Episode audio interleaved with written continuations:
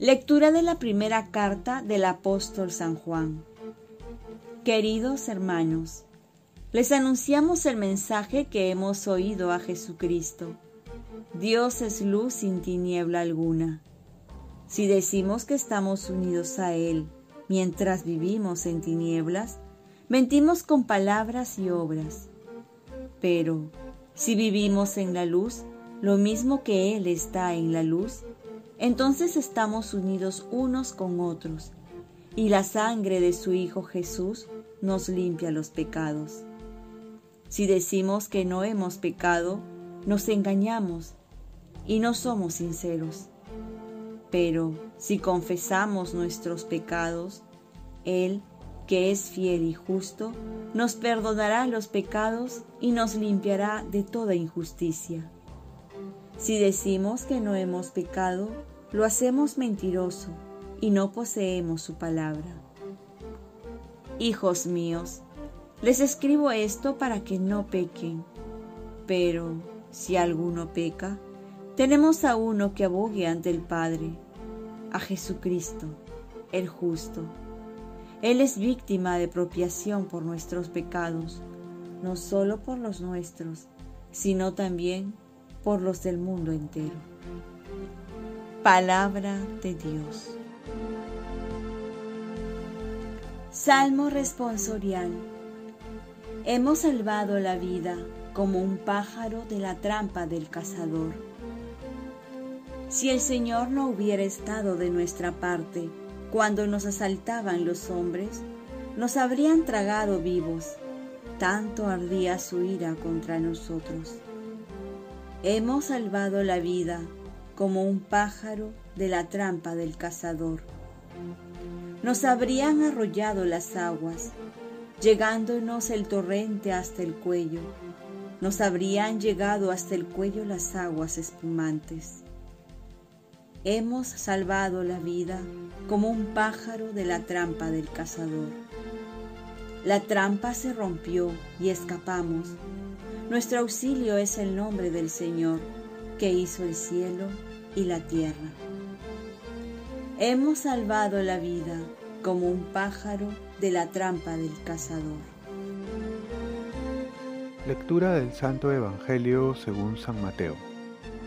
Cuando se marcharon los magos, el ángel del Señor se apareció en sueños a José y le dijo, Levántate, coge al niño y a su madre y huye a Egipto Quédate allí hasta que yo te avise. Herodes va a buscar al niño para matarlo. José se levantó, cogió al niño y a su madre, de noche se fue a Egipto y se quedó hasta la muerte de Herodes. Así se cumplió lo que dijo el Señor por el profeta.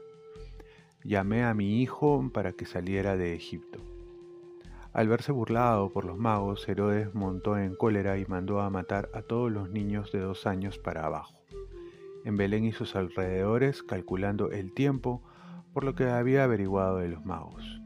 Entonces se cumplió el oráculo del profeta Jeremías.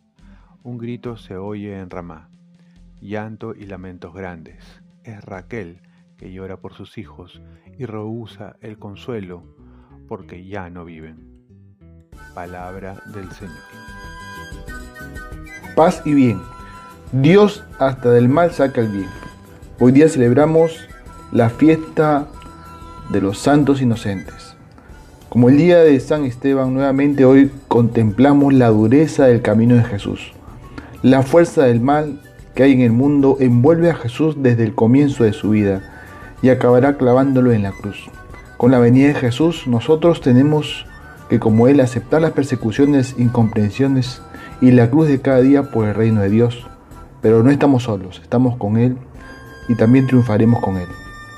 La actuación de Herodes muestra el daño que puede hacer la defensa del propio poder sin pensar en nada más y las tragedias que eso provoca en las malas decisiones que son motivadas por la ambición, el poder y la venganza.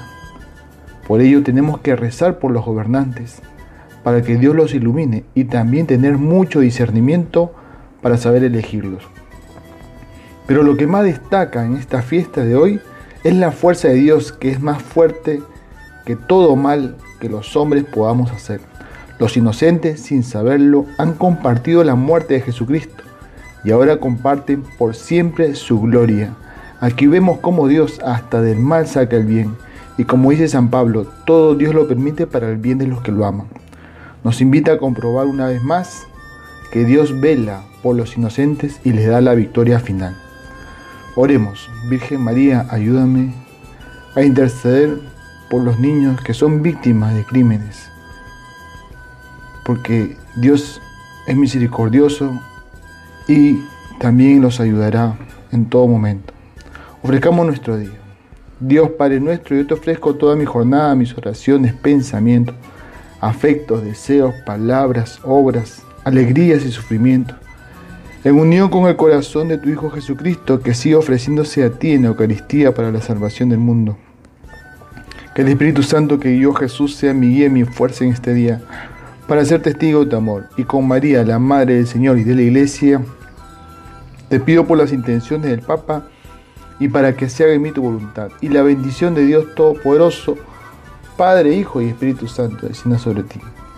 Cuenta con mis oraciones, que yo cuento con las tuyas, y que tengas un santo día.